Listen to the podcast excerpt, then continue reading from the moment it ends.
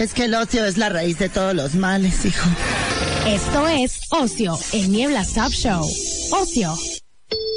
Con Karina Villalobos. ¿Qué tal, Karina? ¿Cómo estás? Buenas tardes. O sea, qué chilo, qué chilo. Tres puntos distintos y lejanos de la ciudad y pudimos coordinar eh, el, el, el, arreglar que como me quedé echando el chal con la Marlene, no grabé tiempo el podcast. Así que muy bien, gracias, Marlene. Ahí está. Oye, pues ya jueves, hoy toca. Cuéntanos todo. A ver. Así es, ya es jueves, ya estamos llegando a mediados de enero. Eh, cosas por hacer, además de ponerse a dieta, hacer ejercicio, pagar una aplicación para esto, para aquello. Anduve buscando, ya saben, me gusta buscar cosas. Y, y, siento como que ya estoy en este ánimo de, de, de recomendarles cosas más serias, porque eh, todo lo que fue diciembre como que, pues como que ya era suficientemente difícil para algunos, sobre todo la gente que sí es como, que le es muy, muy, muy como esencial pasar las fiestas con su familia y que no iba a poder y que andaban medio alicaídos, pues yo no quería recomendar cosas tan serias, pero ahora como pues ya, ya se puede, ya pasamos ese bache, nos faltan un chorro de baches, pero eh, por lo menos entre las fiestas ya pasó. Y fíjense que voy a empezar con la recomendación seria y luego ya le voy, le voy agregando cosas menos serias. Acaban de estrenar una película okay. la semana pasada en Netflix que se llama La Asistente. Es una película muy seria y no me refiero únicamente a seria del tema serio, sino que es de esas películas donde no se habla mucho, donde todo se da a entender, donde no está muy claro qué va a pasar y donde se termina justo como se termina la vida, o sea, de que no hay un gran final, pues, o sea, eh, la película de qué se trata? Se trata de una chica que sueña con ser productora en Hollywood, obviamente, está recién egresada de la Escuela de Artes y lo que ella, pues como todos sabemos en el medio artístico, en el medio de artes, pues tienes que conseguir que alguien te contrate, aunque sea de asistente, de llévame y trae, para luego ir abriéndote camino. Entonces ella consigue el trabajo de asistente de una gran casa productora de cine. Entonces, lo único que vemos en la película son sus primeras 24 horas de, de no sus primeras, sus 24 horas de cualquier día laboral, donde ella tiene que llegar obviamente antes que todos, irse después que todos. Al productor, a su jefe, nunca lo vemos, lo escuchamos y lo leemos, pero nunca lo vemos. Eh, y ella se da cuenta que pasan cosas que no están bien en su oficina y de que todo mundo las calla. Por ejemplo, actrices que llegan supuestamente por un por un casting y que duran horas en la oficina del productor y que después ella entra a limpiar y encuentra aretes y encuentra cosas y, y es como okay. este rollo como de todo mundo sabemos lo que pasa aquí pero no la hagas de tos muy bien esa eh, película es eh, basada en época actual o sí de hecho esa película mm. eh, se, la directora la hizo a partir de juntar entrevistas de la gente que trabajaba con Harvey Weinstein. Mm. Entonces en es como, reales. es como esta historia que no es espectacular, o sea, no estamos hablando de que alguien fue abusada, de que alguien consiguió una película, no, no estamos hablando de eso, estamos hablando de lo que todos sabemos que pasa y que nadie dice que está mal. Sí, sí, sí, que todos se quedan calladitos. O, o, oído, ¿cómo sería? Como o, oídos sordos. Sí, todos, pues, si a mí no me pasa, no digo nada. Entonces, es, es una buena película en ese sentido, porque sí es cierto, estas cosas que dábamos por sentadas, como, ya ves que siempre se ha dicho aquí y en todos lados, como el, el, el casting de sillón, ¿no? O sea, de que hacer el casting y siempre se ha dicho de todas las empresas que tienen que ver con el espectáculo, ¿no? Entonces sí, obviamente pues, hay, hay mujeres y hombres que se han prestado ese juego, pero eso no quiere decir que esté bien. Entonces la película lo hace de una manera como muy sobria, lo hace muy bien. La actriz principal el año pasado se ganó el León de Oro por su actuación en esa película. Fue uno de los últimos festivales que alcanzaron a hacerse antes del shutdown de, de, de COVID.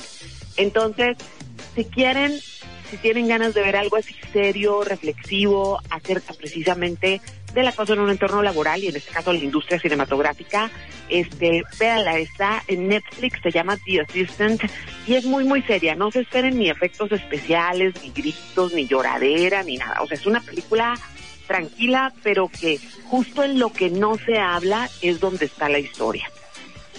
Ok, entonces, ¿en qué plataforma dijiste, perdón? En Netflix y es de, de Ah, lo pues último que anduvieron estrenando. De hecho, hay muy, muy buenos estrenos.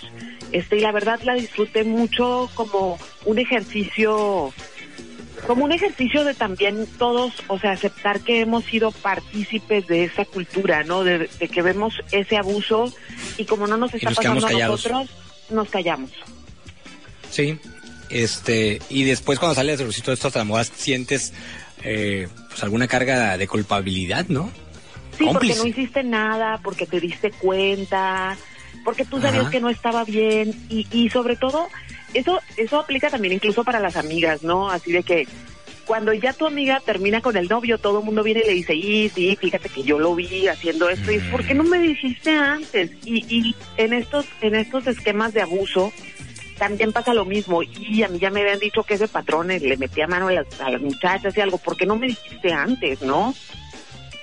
Ujú. Sí, Entonces- tienes razón. Entonces, bueno, pues ahí está. Si se quiere echar un clavado, ¿como cuánto dura? Para saber Dura si la una hora una noche o no. no es una no es una película Ah, larga cortita. porque de hecho es un solo día es una sola oficina son muy muy pocos personajes y como te digo a mí me parece muy muy interesante que no veamos nunca al productor que nada más lo escuchemos y que escuchemos también a su esposa haciendo llamadas súper histérica porque obviamente se da cuenta que algo está pasando Ok. Y ella, pues, se las huele, pero también, digo, tampoco puede comprobar nada, ¿no? Ajá, exacto, es como esta cultura de del silencio y que lo tapa todo, ¿no? Entonces, esa es la primera recomendación. Después de esa les tengo una, les puse una foto de mi nuevo personaje favorito. En, Ah, caray. de verdad, estoy sumamente encantada. Fran Lebowitz es un personaje 100% neoyorquino. Tenemos a varios, por ejemplo, el personaje más famoso como neoyorquino, pues es, es Woody Allen, ¿no? Todos sabemos cómo es la quintesencia del neoyorquino, el nerviosismo, eh, la paranoia, el estarse quejando de todo y todo eso, ¿no? Y, y aparte ser judío. Bueno, Fran Lebowitz es como la contraparte de Woody Allen, pero mucho más elegante, pero mujer, este, escritora, crónica de la ciudad de Nueva York, una cronista de la ciudad de Nueva York. Entonces ella es muy, muy famosa en Nueva York. Es de esas personas que son famosas en su ciudad. La gente va y la mira. Le tocó ser parte. Ella fue parte del grupo de artistas que trabajaban con Andy Warhol cuando Andy Warhol tenía eh, la fábrica.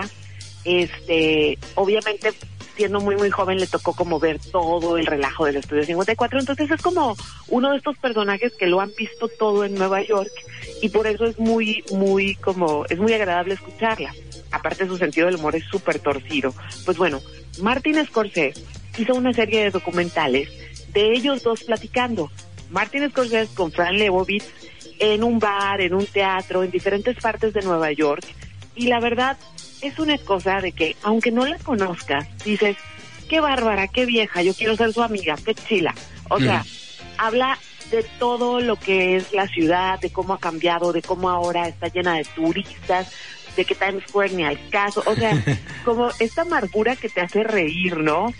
Y, y Oye, es que es verdad eso que estás diciendo. De alguien que ha vivido en una ciudad que es sumamente difícil de vivir, como nosotros tenemos la experiencia con la gente que es 100% de la Ciudad de México, pues se la pasan rifándola todos los días, entonces tienen un sentido de la sobrevivencia muy diferente al de nosotros. Esto pasa con esta mujer y te mueres de la risa y ves que Martin Scorsese la adora. Entonces es una especie de, documental muy interesante porque creo que pocas personas aguantan una serie de documentales nada más platicando de lo que piensan y es tan inteligente y es tan agradable que dices, quiero saber qué piensa de todo esta mujer. Ok.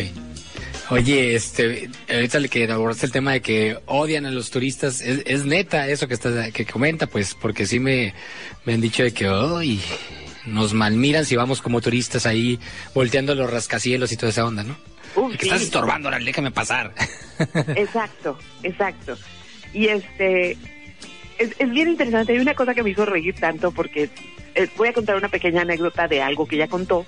Dice que ya no le gusta viajar, ¿no? Que si tiene que viajar es porque, porque tiene que trabajar. Entonces que iba bajando de su edificio, ya ves que todo el mundo en Nueva York vive en edificios, que iba bajando y uno de sus vecinos le dice, ay, Fran, ¿a dónde vas de vacaciones? ¿A dónde vas de viaje? Y ella le dice como con mucho desprecio, de viaje, o sea, vivo en Nueva York, vivo en el edificio más bonito de la ciudad, ¿a dónde ocuparía ir? voy de viaje porque tengo que trabajar, o sea, salgo a conseguir dinero para poder seguir viviendo en esta ciudad que me encanta. Y luego dice, yo no entiendo esa gente que viaja en aviones retacados, con sus hijos, a lugares turísticos llenísimos, a gastarse un dineral y nada más a tomarse selfies. Dice, seguramente lo hacen porque su vida en su casa y en su ciudad es tan horrible que tienen que ir a otro lado aunque sean esas condiciones. Sí. Ay, pues está interesante esta también verla, esa óptica. Es muy cosmopolita, es muy neoyorquina, ¿sí? Entonces, divertidísima, de verdad, no se van a arrepentir. La serie de documentales son siete episodios, duran entre 28 y 30 minutos y se llama Pretend It's a City. Pretende que es una ciudad. Y es como una frase muy chila que dice ella acerca de la gente va caminando y ni siquiera levanta la, la cara del celular, se tropieza contigo y, ella lo único que puede exclamar es Pretend It's a City, pórtate como ciudadano, ¿no? Entonces, muy, muy divertida es mi segunda recomendación del día de hoy. Y tengo una tercera que está, miren, se está poniendo, está poniéndose la cosa interesante porque todavía nos faltan meses de estar aquí encerradones. Y es que fíjense que hay un, hay un, hay un canal de, bueno, tengo dos recomendaciones todavía, ¿no? Pero esta es de películas. Yo no sé si ustedes son fans de, de las películas clásicas de terror en blanco y negro, así como las super clásicas, pues resulta que hay un canal que se llama Fear eh, y va a tener una, un festival de películas de terror, las más clásicas, las de los 30 y 40 del siglo pasado, remasterizadas. Eh, en YouTube completamente gratis, no va a ser para siempre. A partir de mañana empiezan a soltar una película cada día. Van a ser siete, ocho películas, ahorita les digo cuáles son y a partir de que estrenen cada película se va a quedar disponible una semana en su canal. Ahorita hija se los va a poner en, en Twitter para que puedan suscribirse. Yo ya me suscribí porque mañana llega la primera. Y las películas que van a estar eh, en este ciclo son La momia, Drácula, Frankenstein, El hombre invisible, El hombre lobo, La novia de Frankenstein y Abbott y Castello contra los fantasmas. ¿Con cuál van a empezar? Con La momia, que es de 1932 Así que está, está bien bonito este sitio. Pues no se lo van a perder. Yo creo que cualquiera tiene acceso a YouTube. Dijiste YouTube, ¿verdad? Sí, Entonces, pues ahí no, así que no, tienes que tener el premium ni nada, ¿no? No, para nada. Este va, va a durar un mes precisamente la, la, como este festival de cine de horror clásico. Entonces, no tienen que tener nada premium, no tienen que tener la membresía. Y en el caso de que tengan un internet como lento, a lo mejor que no tiene una fluidez ahí en la carga, siguen cargando la película y ya cuando se cargue completa, pues la pueden ver. Le pones play.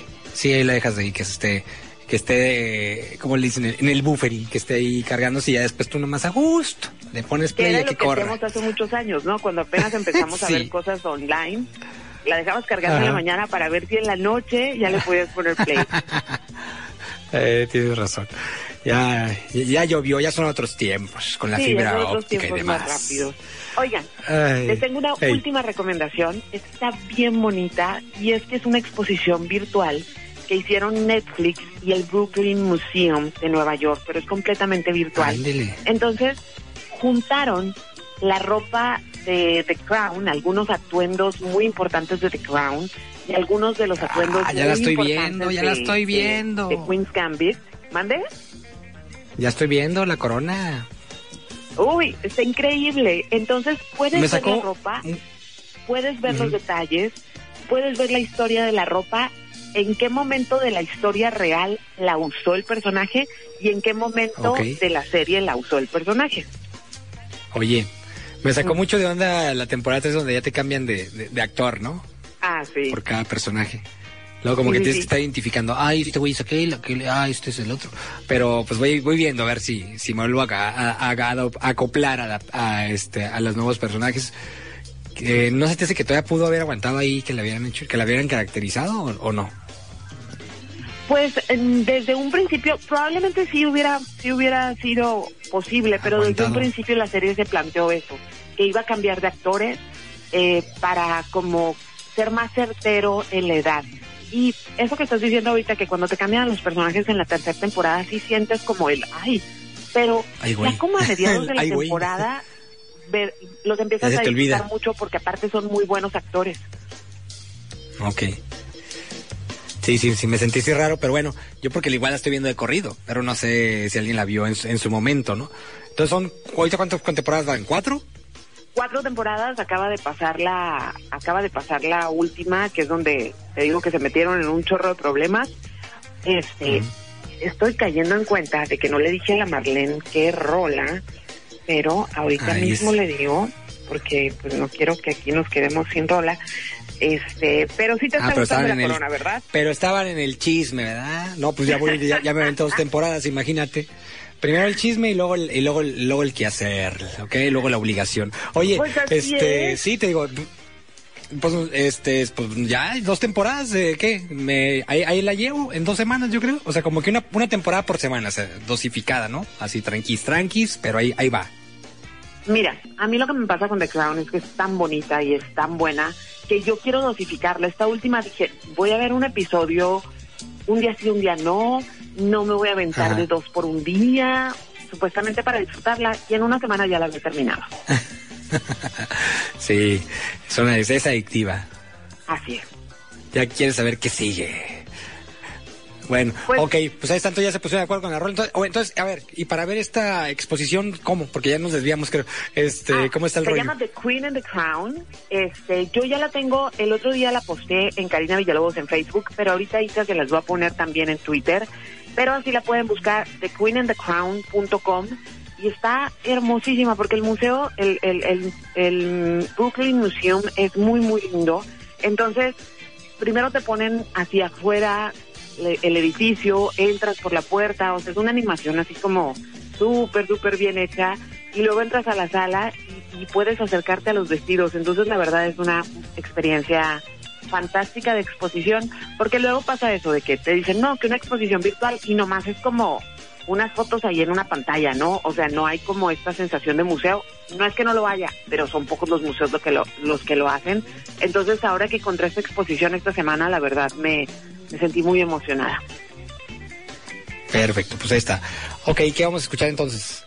Vamos a escuchar algo de 1979 que la vas a reconocer inmediatamente porque es una canción que a pesar de que es de hace muchos años, eh, la hemos cantado por décadas y décadas y tiene que ver con que ayer en el portafolio eh, el programa se trató de imaginar la ciudad, de imaginar una ciudad como en la que todos tenemos cabida, ¿no? Entonces eh, puse puras rolas de ciudades. Entonces, nada más antes de poner la rola que es London Calling, Calling de The Clutch, eh, les recuerdo mis redes sociales, arroba cita 9 en Twitter, ahí Isa ya les estaba poniendo todos los links y las cosas que estuve ahorita recomendando. Eh, Karina Villalobos en Facebook, arroba cita 9 en Instagram y recuerden que más tarde va a estar el podcast ya listo en todas las plataformas y es los viernes en la mañana cuando ya pueden ver el resumen en forma también con todos los links, pero si les surge verlos, eh, vayan a Twitter que ahí ya se los pusimos. Excelente, pues muchísimas gracias. Un abrazo, síguete cuidando, por favor. Y nos escuchamos tú y yo la siguiente semana. Así es, cuídense mucho. Adiós. Adiós. Ponle play, Marlene, y súbele.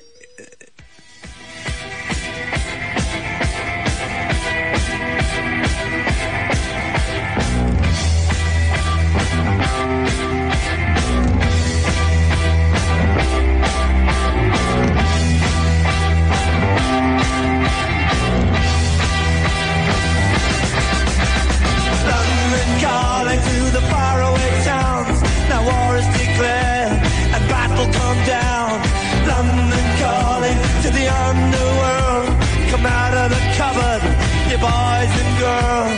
London calling, now don't look to us. Phony Beatlemania has bitten the dust.